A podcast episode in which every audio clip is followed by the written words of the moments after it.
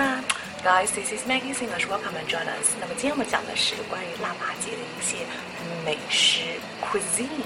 Okay, let's check the video clip first.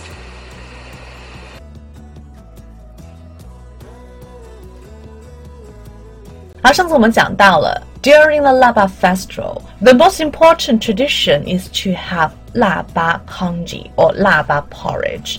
那么在腊八粥里面到底有哪些原料呢？我们我们来看一下用英语怎么来说这个腊八粥哈。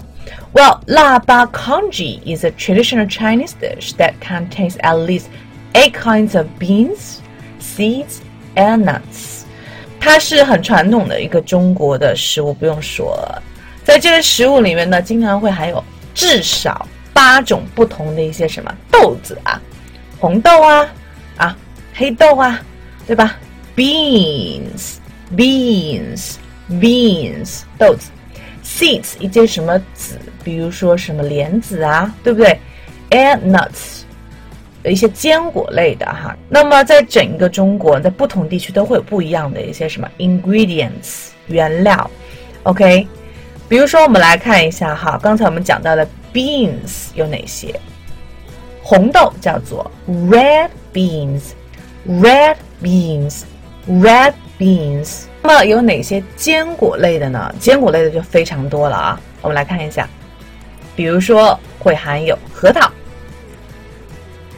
，walnut，walnut，walnut，w a l n u t，杏仁。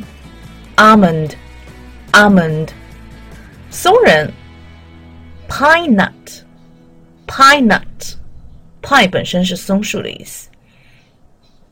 榛子，hazelnut，hazelnut，栗子，chestnut，chestnut，花生，peanut，peanut，and extra。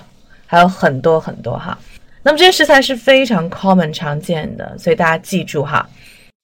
Guys, that's pretty much for today, and I hope you can enjoy today's video.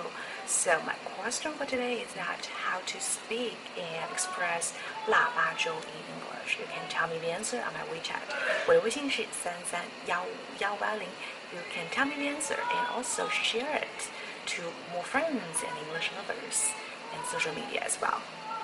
大家可以把这个视频分享给更多朋友，然后呢，接着给我赢得我们的口语课程大礼包。See you next time. Bye.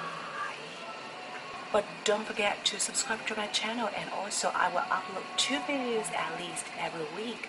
And have fun.